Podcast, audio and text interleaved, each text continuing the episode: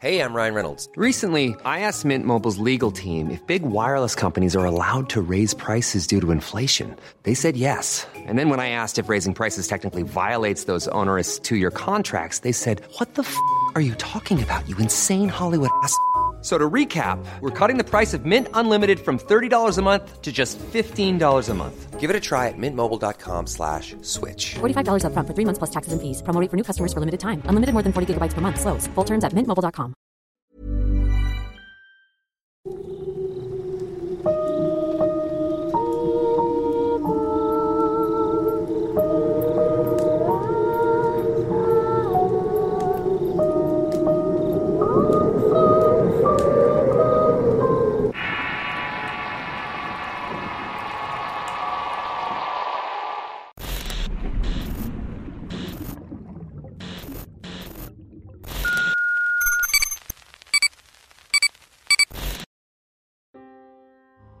El pabellón prohibido. Historia basada en la experiencia de Ángel. Escrito y adaptado por Tenebris para relatos de horror. Cuando era niño fui a un psiquiátrico por parte de la escuela. Esto con el fin de presenciar las consecuencias de usar sustancias y alcohol a largo plazo. Yo era uno de los niños más curiosos del grupo y este viaje me llenó de entusiasmo. Al entrar al hospital nos dieron las instrucciones de caminar por los pasillos en una sola fila. Mientras tanto el director de la institución nos iba explicando la clase de pacientes que había en el lugar. Yo pregunté sobre un pabellón al cual nos habían prohibido acercarnos. Porque no está programado en la visita, nos dijo. Era una buena forma de evadir mi duda. Yo siempre me he caracterizado por tener una curiosidad nata por lo que en un descuido de los profesores me escabullí de la fila hasta el pabellón. Junto conmigo fueron otros tres compañeros a los que también les llamó la atención de descubrir los secretos de esa zona. Entre los cuatro miramos por las rejillas de la puerta en donde suele pasar la comida a los pacientes. En eso escuchamos gritos desesperados y también una especie de rezo. Aquel escándalo no bastó para detenernos. Me asomé por la rejilla y pude ver dentro del cuarto a un padre que estaba rezando. Leía una Biblia y con la mano en la frente de una mujer. Ella estaba amarrada de pies y manos. Junto con el padre estaba un médico de bata blanca y dos hombres más. A mis compañeros les comenzó a darles miedo y no quisieron ver, pero yo les fui contando con lujo de detalle. Cuando notaron que yo me asustaba, se empezaron a asomar también. De pronto ya estaban los cuatro pegados a la barandilla. La paciente entonces volteó hacia donde estábamos y dijo el nombre de cada uno de nosotros, agregando también lo siguiente. Ustedes no se van a escapar, se van a unir a nosotros para venerar al Señor y al Rey de las Tinieblas. Eso entre otras cosas que ya no recuerdo actualmente. Le dije a mis compañeros que nos fuéramos de allí y salimos corriendo hacia donde estaba el grupo. Creí que estábamos todos, pero uno de los compañeros se quedó para mentarle la madre a la paciente. Luego de que escuchamos su voz maldecir, todo quedó en silencio. No sé cuánto tiempo estuvimos allí mirándolo pegado a las rejas, pero de un momento a otro cayó de espaldas. Nos acercamos a él para ver si estaba bien y lo vimos pálido temblando. Los maestros llegaron a la escena y nos preguntaron qué estábamos haciendo allí qué le había pasado al compañero que estaba en el piso. Nosotros, por temor a ser reprendidos, les contestamos que nada. Los profesores comenzaron a atenderlo y estimularlo para que reaccionara. También llegó el director del hospital, el cual indicó que se llevaran al pequeño. Una vez que regresamos a las clases normales, notamos que el compañero no iba, hasta que un día se presentó su madre para avisar que ya no iba a asistir a la escuela, que de ahora en adelante iba a empezar a tomar clases en la casa. A mí me impresionó mucho escuchar eso y no pude evitar relacionarlo con lo que nos había pasado en el hospital psiquiátrico. En efecto, el compañero no volvió a la escuela y no supe nada de él. Esto ocurrió cuando yo tenía aproximadamente ocho años. Con el paso del tiempo y con el uso de las redes sociales intenté investigar sobre este compañero, pero no encontré absolutamente nada. Pareciera como si hubiera desaparecido. También me puse a buscar sobre el hospital, pero vi que ya lo habían cerrado por negligencias médicas. Lo que sí me pareció curioso es que en un grupo de Facebook platicaron una historia muy parecida a la mía, solamente que este relato estaba contado en primera persona. También mencionaba que la mujer comenzó a ser exorcizada y comenzó a cambiar de rostro.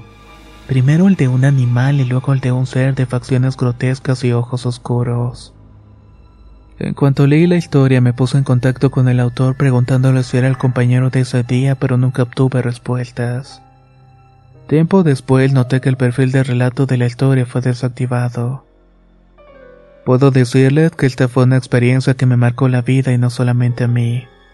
En realidad poco se sabe de lo que ocurre en los hospitales psiquiátricos. Y también son pocas las personas que se interesan en ellos. Pasan cosas extraordinarias en este mundo y no es necesario ir a un bosque encantado para presenciarlas. Así que mantenga muy bien abiertos los ojos.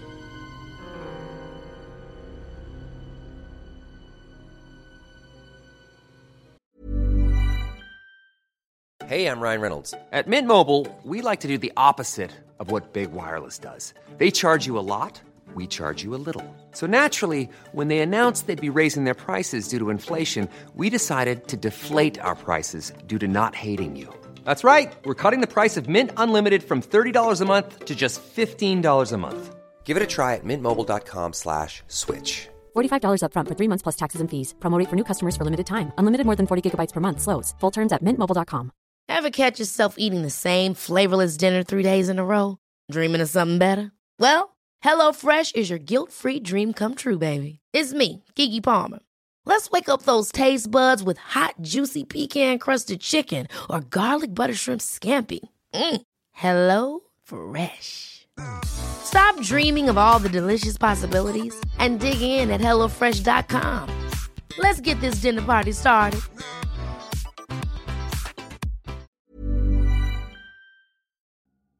La primavera está aquí, así que es el mejor momento para sacar lo viejo de la rutina y vivir nuevas experiencias, entre ellas nuestros estrenos de terror, y hasta una nueva manera de obtener dinero con tus compras gracias a iBota.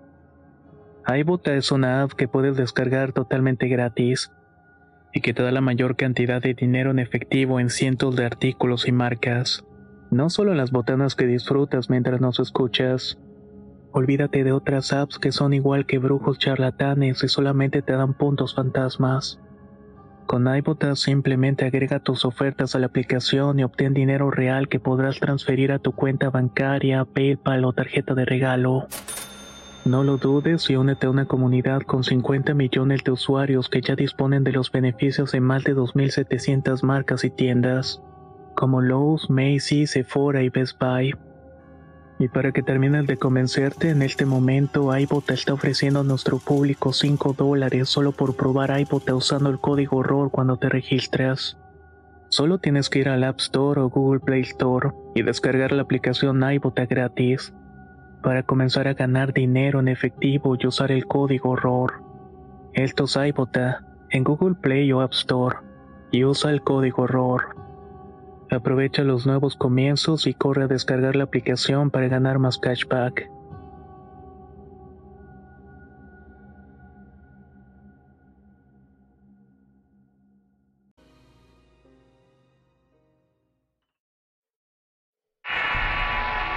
La sombra. Historia basada en el testimonio de Milton. Escrita y adaptada por Tenebris para relatos de horror. No soy una persona que se toma en serio los temas paranormales. Aunque eso sí, tampoco lo desacredito. Podría decirse que soy más bien escéptico. Sin embargo, a lo largo de mi vida me han pasado un par de cosas a las cuales no he logrado darles una explicación, aunque siempre he tratado de usar argumentos lógicos para esto. Soy médico pero trabajo en una empresa del sector de hidrocarburos. Este sector es un tanto alejado. Lo más cerca de aquí es un casco urbano que está ubicado unas 8 horas por carretera.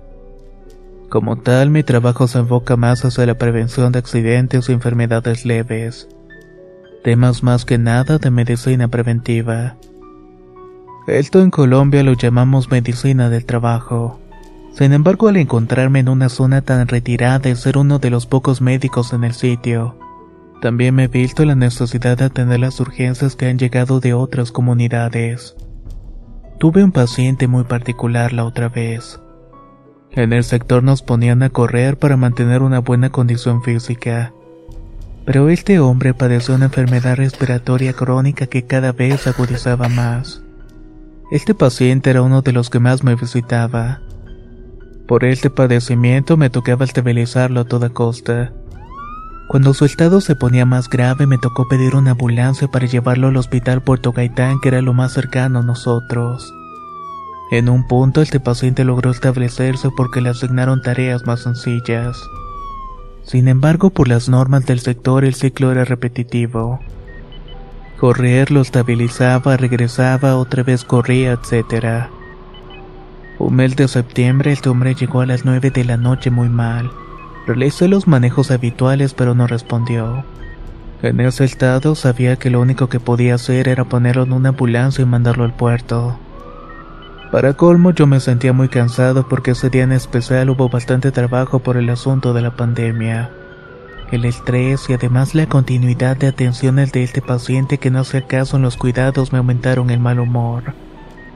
Recuerdo que cuando lo subieron a la ambulancia le dije al tipo que si se moría a ser su culpa que yo ya estaba harto de decirle lo que tenía que hacer para cuidarse. El hombre se me quedó mirando muy angustiado y diciendo que por favor lo ayudara a salvarse. Total que la ambulancia se fue y yo me fui a acostar. Caí como piedras anoche de lo exhausto que me sentía.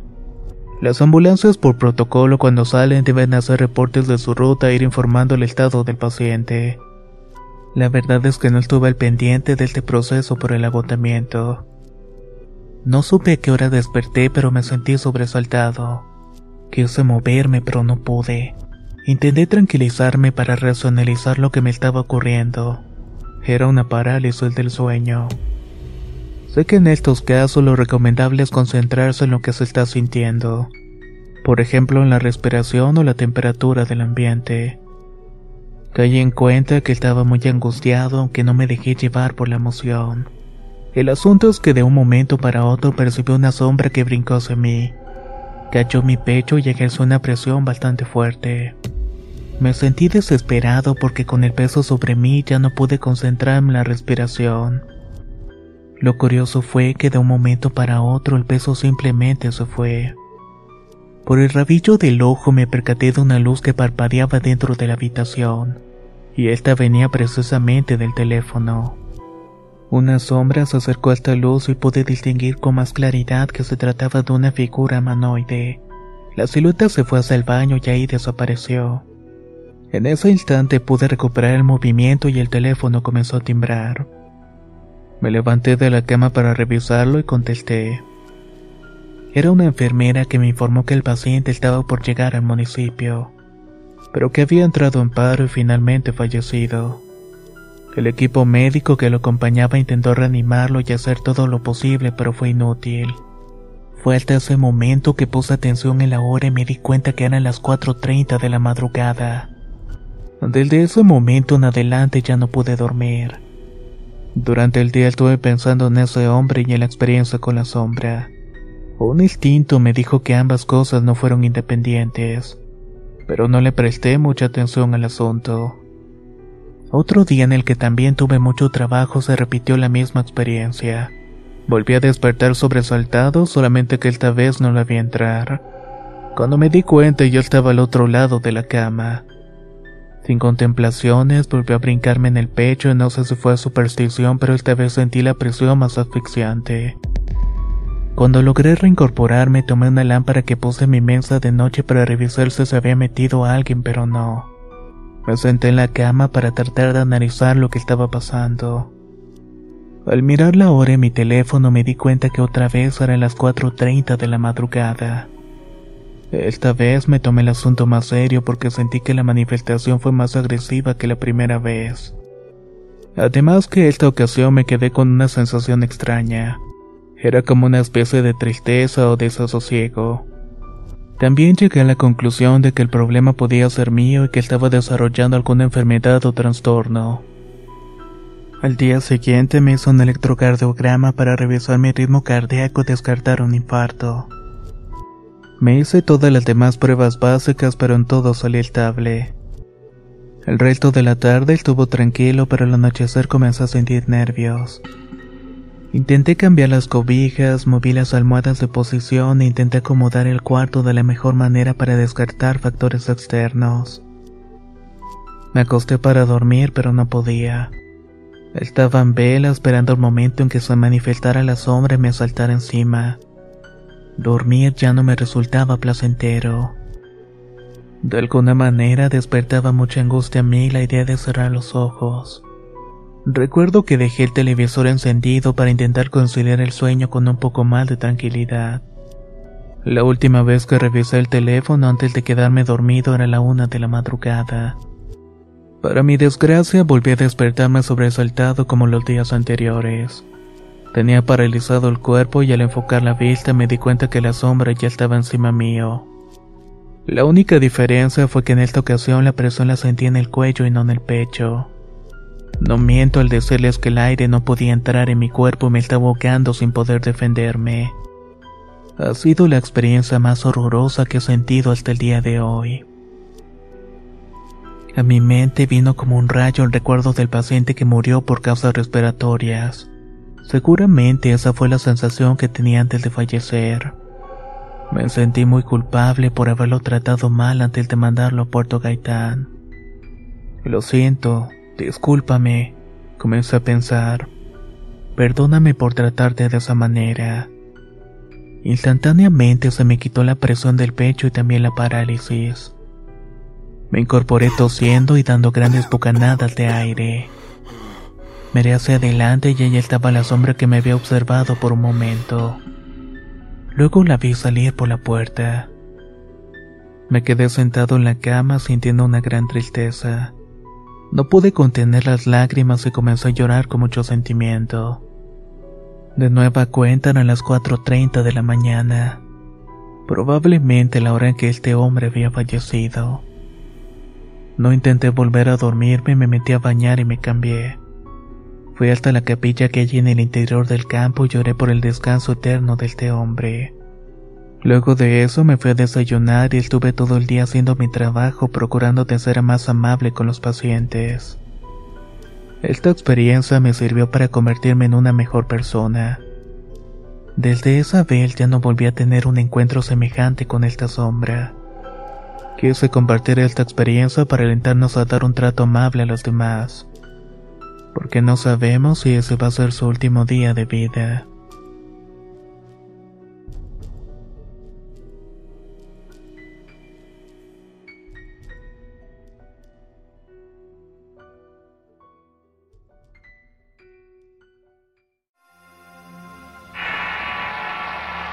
Manchas.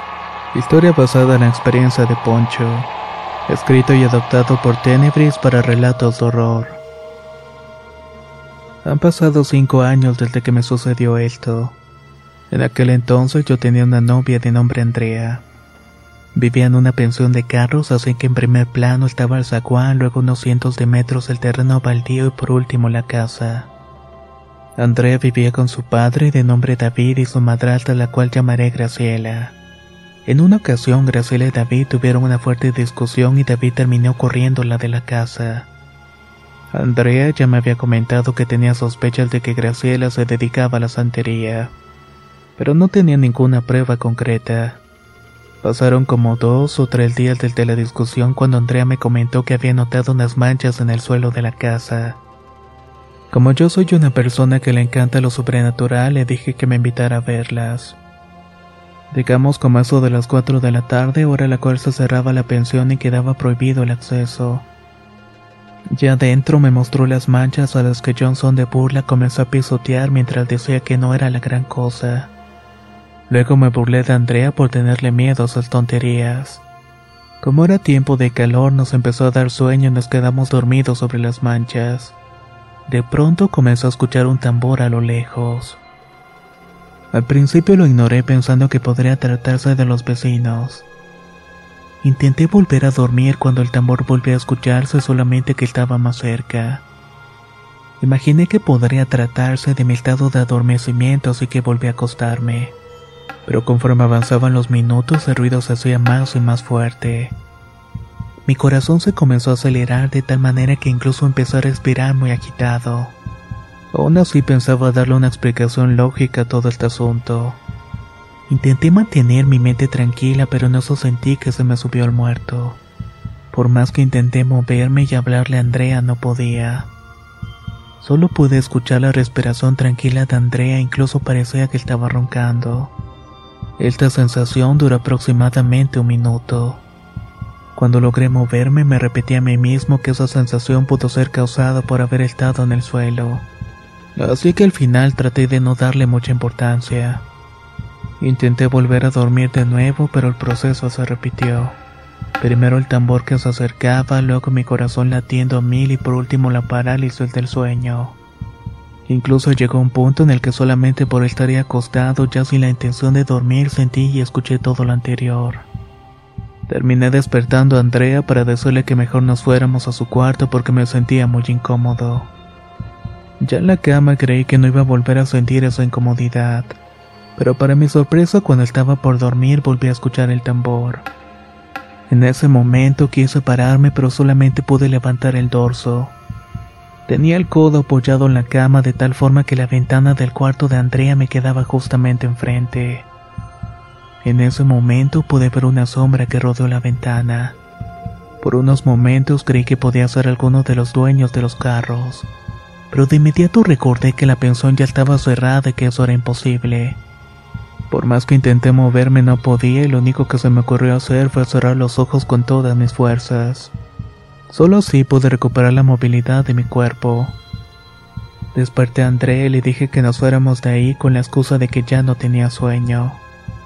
Estando fuera de la pensión fue cuando me animé a contarle todo lo que había sucedido. Creí que me juzgaría de loco, pero para mi sorpresa ella me escuchó con los ojos muy abiertos. Luego me dijo que le había pasado exactamente lo mismo.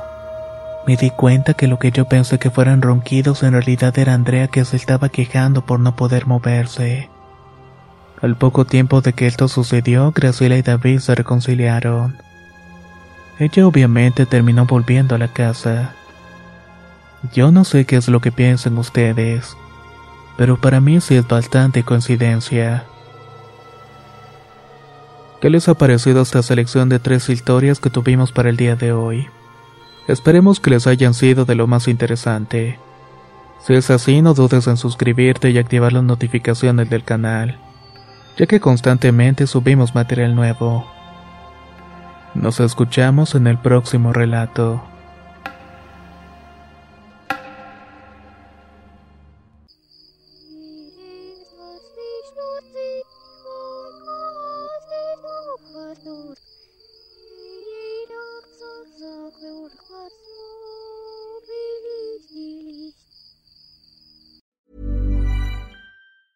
Ever catch yourself eating the same flavorless dinner three days in a row? Dreaming of something better? Well, HelloFresh is your guilt-free dream come true, baby. It's me, Kiki Palmer. Let's wake up those taste buds with hot, juicy pecan-crusted chicken or garlic butter shrimp scampi. Mm. Hello Fresh. Stop dreaming of all the delicious possibilities and dig in at HelloFresh.com. Let's get this dinner party started. How would you like to look five years younger? In a clinical study, people that had volume added with Juvederm Voluma XC in the cheeks perceived themselves as looking five years younger at six months after treatment. Look younger, feel like you. Add volume for lift and contour in the cheeks with Juvederm Voluma XC. Reverse signs of aging by adding volume to smooth laugh lines with Juvederm Volure XC. For important safety information and to find a licensed specialist, visit juvederm.com. That's J U V E D E R M.com. Not for people with severe allergic reactions, allergies to lidocaine, or the proteins used in Juvederm. Common side effects include injection site redness, swelling, pain, tenderness, firmness, lumps, bumps, bruising, discoloration, or itching. There's a risk of unintentional injection into a blood vessel, which can cause vision abnormalities, blindness, stroke, temporary scabs, or scarring. Talk to a licensed specialist to find out if it's right for you.